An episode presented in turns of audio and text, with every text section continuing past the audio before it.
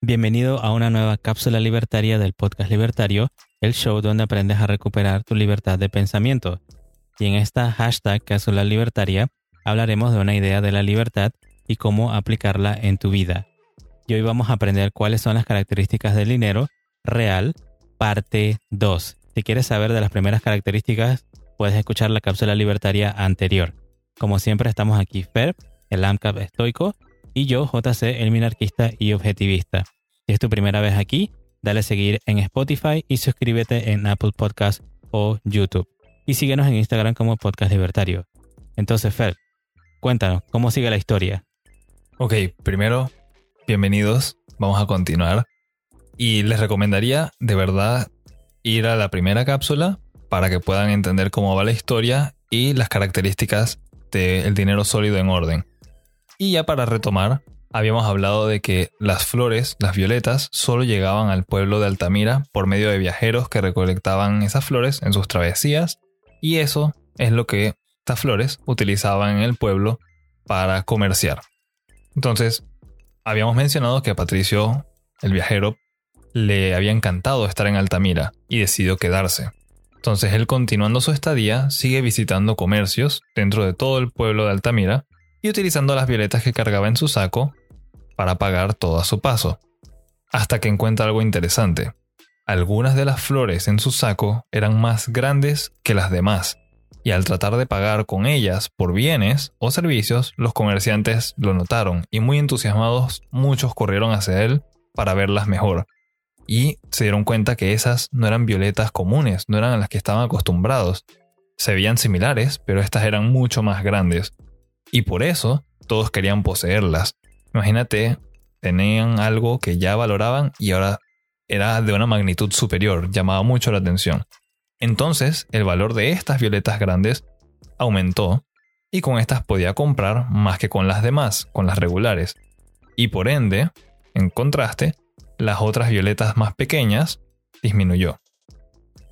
Después, siguen pasando los días y Patricio nota un problema. Sus flores empezaron a perder su color, se estaban marchitando y ahora perdieron su valor. ¿De qué vale una violeta que no es violeta o una flor que ya prácticamente es ceniza? Ya no es la flor que todas las personas querían.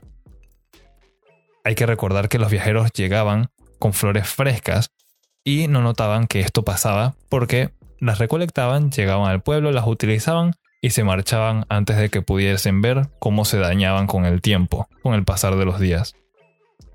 Y sigue pasando el tiempo, Patricio sigue ahí, la ciudadanía, el pueblo sigue ahí, y hay unos personajes muy importantes. Los reyes se empezaron a dar cuenta del valor que le habían dado los habitantes a las flores violetas. Y todos estos gobernantes se reúnen y tienen una idea. Iban a plantar flores comunes ya que no podían obtener violetas cultivándolas, solamente venían de afuera de Altamira. Y las empezaron a pintar de color púrpura, haciéndolas pasar por violetas, y con estas compraban todo en el pueblo. Empezaron a comprar todo lo que se les antojara. Ropa, zapatos, comida, cerveza, terrenos. Y con el tiempo antes de que los habitantes se dieran cuenta de esta farsa, de esta estafa que les estaban pagando con un dinero esencialmente falso, unas flores falsas, ya era demasiado tarde. Los reyes, junto con los otros gobernantes, habían pasado una ley para que solamente sus flores fueran aceptadas como dinero. Ya no iban a poder utilizar las violetas como todas las personas querían. Ahora tenían que ser este nuevo dinero, estas nuevas flores, por una imposición de ellos, una imposición legal. Y ya, una vez que tenían el control de estas, decidieron poco a poco ir plantando y pintando más flores para usar en lugar de las violetas. Cuando los habitantes se dieron cuenta de esto de nuevo, que ahora no solamente les habían reemplazado las flores, sino que estaban cultivándolas y haciéndolas por doquier, de nuevo, era muy tarde y ya habían demasiadas flores púrpuras falsas por todas partes. Habían tantas que para comprar cosas como la comida y la cerveza se necesitaban el triple de las flores que originalmente necesitaban. habíamos mencionado al principio que Patricio con una sola violeta podría haber comprado todo un barril de cerveza, pues ahora ese barril de cerveza le hubiera costado tres flores. Con el pasar de los días esto empeoraba y cuenta la historia que esto aún sigue sucediendo en Altamira, los precios de todo constantemente subiendo. Y con eso terminamos la parte de la historia. Y vamos entonces a analizar cuáles son las tres características restantes del dinero sólido que podemos encontrar aquí. Lo primero es homogeneidad o fungibilidad. Esto quiere decir que el dinero utilizado es igual una unidad con la otra. Vemos que las flores no tenían esta característica, por eso empezaron a haber problemas. Habían flores más grandes, otras más pequeñas, y por haber esa diferencia entre las flores, por su tamaño, ya no eran iguales, ya no eran homogéneas, y por esa diferencia en valor, solamente por un aspecto, iba a haber un problema entonces para las personas al momento de fijar precios, de acordar cuánto se iba a pagar por algo.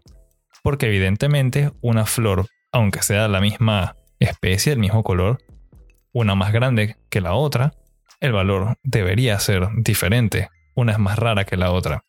Entonces ya ahí vemos uno de los problemas un buen dinero debería ser homogéneo en todas sus unidades. La siguiente es durabilidad. Las flores se estaban marchitando. No duran nada. Se degradan. Y por no poder ser guardadas en el tiempo, nadie podía ahorrar.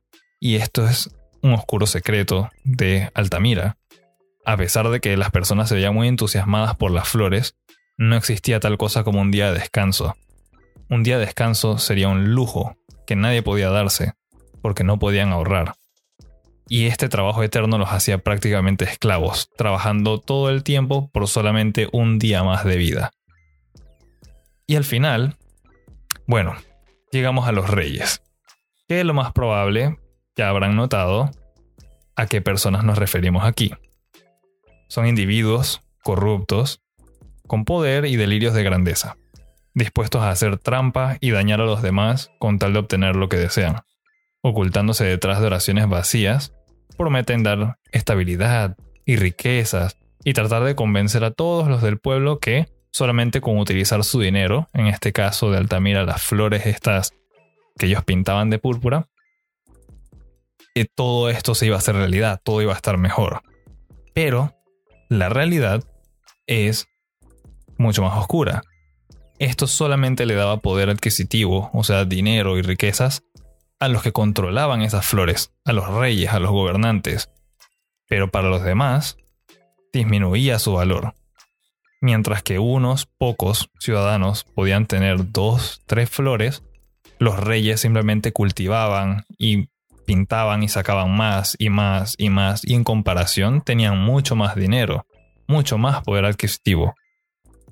Y esta característica es muy importante. El almacenamiento de valor es una de las características cruciales del dinero sólido, porque quien controla el valor del dinero controla el mercado, controla los intercambios, controla los precios del pan, controla los precios del agua, de la electricidad, de todos los bienes y servicios. Y a la vez, si controlas el mercado y todas esas cosas, controlas a sus participantes, o sea, la ciudadanía.